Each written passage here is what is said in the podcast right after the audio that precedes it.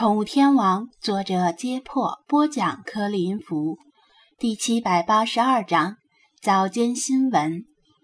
张子安正打算严正教育一下雪狮子，辣子鸡丁不能乱吃，会上火。这时，他听到老茶在楼下喊了他一声，他再次威慑性的冲理查德挥了挥鸡毛掸子，然后快步下了楼。查老爷子，什么事儿？他蹲到老茶身边问道：“老茶抬起一只前爪，指着电视屏幕说道：‘子安，这条新闻似乎值得一观。’”张子安望向屏幕，电视上播放着本地早间新闻。其实滨海市的妹子质量还是挺高的，比如说这位女主持人就比央视的主持人还要漂亮。只是没有那么端庄，而且正气十足。女主持人快速看了一眼稿子，然后笑容可掬地抬起头。下面给大家播报一条好消息：我市治理污染初见成效，消失多年的小须鲸重现我市外海。下面请看详细报道。画面切换，一望无垠的海上。视频拍摄者似乎是乘坐一艘快艇，起起伏伏，不时有水珠溅到镜头上。拍摄者将镜头对准某远处的位置，镜头拉近，翻滚的白色浪花间，几头灰黑色的庞然大物于深蓝色的海面上游动，它们互相追逐嬉戏，偶尔还会跃出海面，在空中。旋转翻身，露出白色的肚皮，然后砰的一声落回海里，溅起数米高的巨浪。噗噗，淡薄的气柱从它们鼻孔间喷出，这种特有的方式揭示了它们鲸鱼的身份。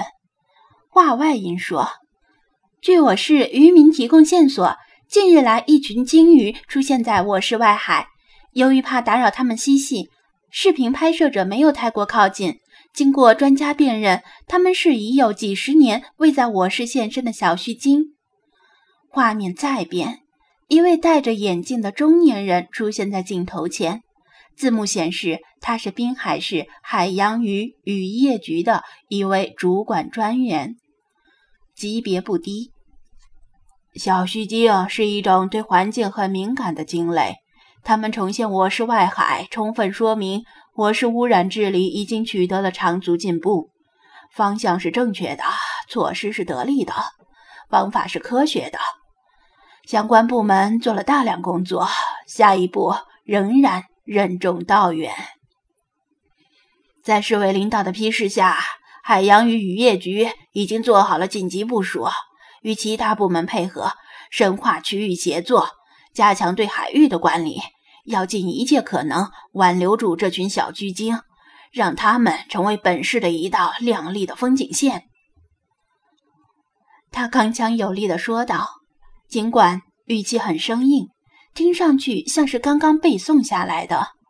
画面再次切换回女主持人，有关部门呼吁大家。不要因为好奇而出海观察鲸鱼，让它们自由地徜徉于天地间。本次新闻就播送到这里，下面是天气预报。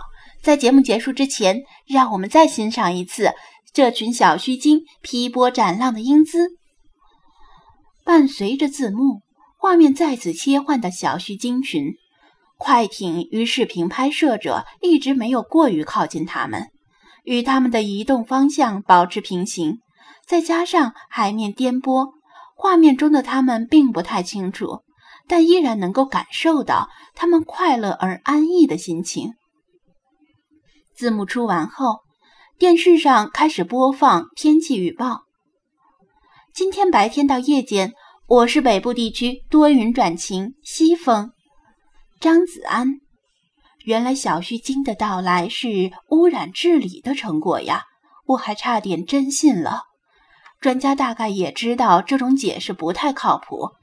但消失多年的物种重现江湖，似乎也只能这么解释了。他对世华声称的能与鲸群远隔千里进行对话，一直半信半疑。现在看来没错，他确实能够通过人耳听到低频歌声与鲸群进行交流，否则不会这么巧。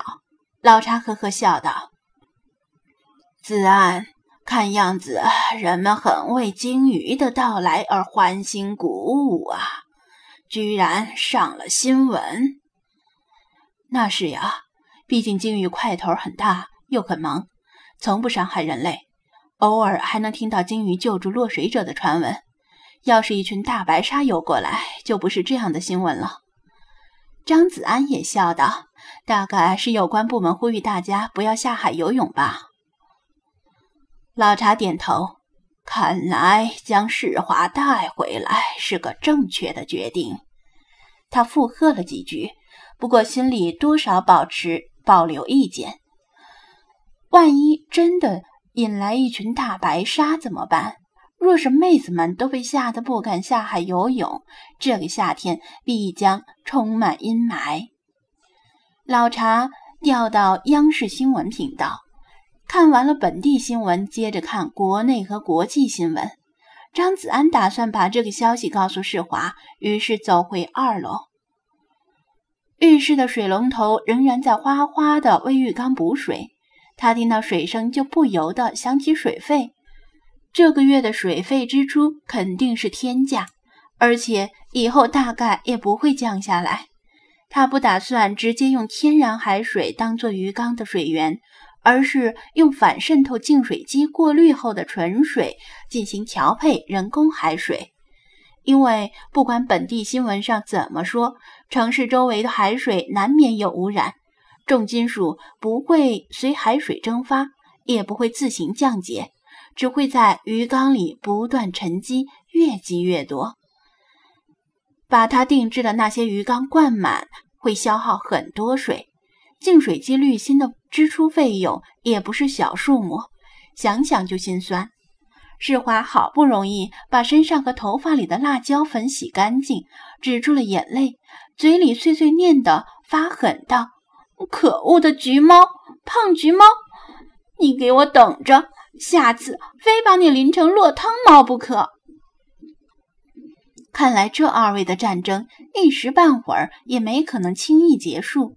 他扯着比基尼泳衣往里面看，似乎有辣椒粉也混入了泳衣里。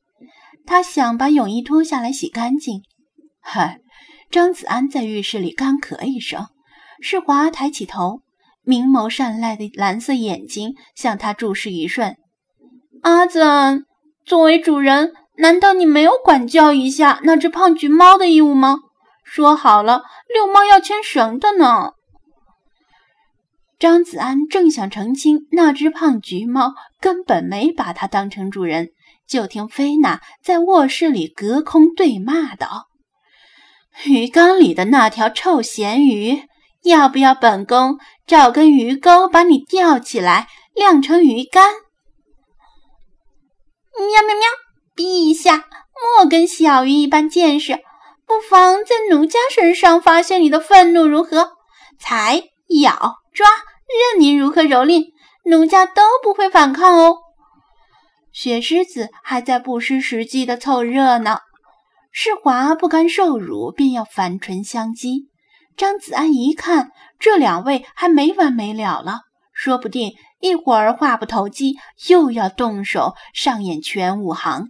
他可不想被殃及池鱼，赶紧暂时先把洗手间的门关上，终于把菲娜的声音隔绝在门外。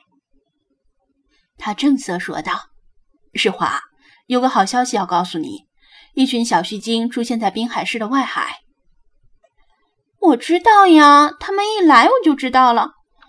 他还未说完，就被世华打断了。他余怒未消，气哼哼地说道：“昨天晚上他们就来了，本来想今天早上告诉你，结果被那只胖橘猫一打岔，我就忘了。”好吧，那我就没有其他事儿了。张子安一想也是，世华隔着那么远都能与鲸群交流。没理由，鲸群到了近在咫尺，他还不知道。他正想转身离开，世华却又说道：“阿紫，你不会以为只有这么几头金鱼吧？啥？张子安一惊，愣在了原地。世华满不在乎的耸耸肩，一副“你以为呢”的样子，轻松的说道：“这只是鲸群的先头部队呀，真正的鲸群在后面呢。”张子安，仅仅只是来了几头小须鲸，电视上的有关部门就如临大敌，还得到了市政府的特别批示，要尽一切可能挽留他们。要是来了一大群，估计就疯了。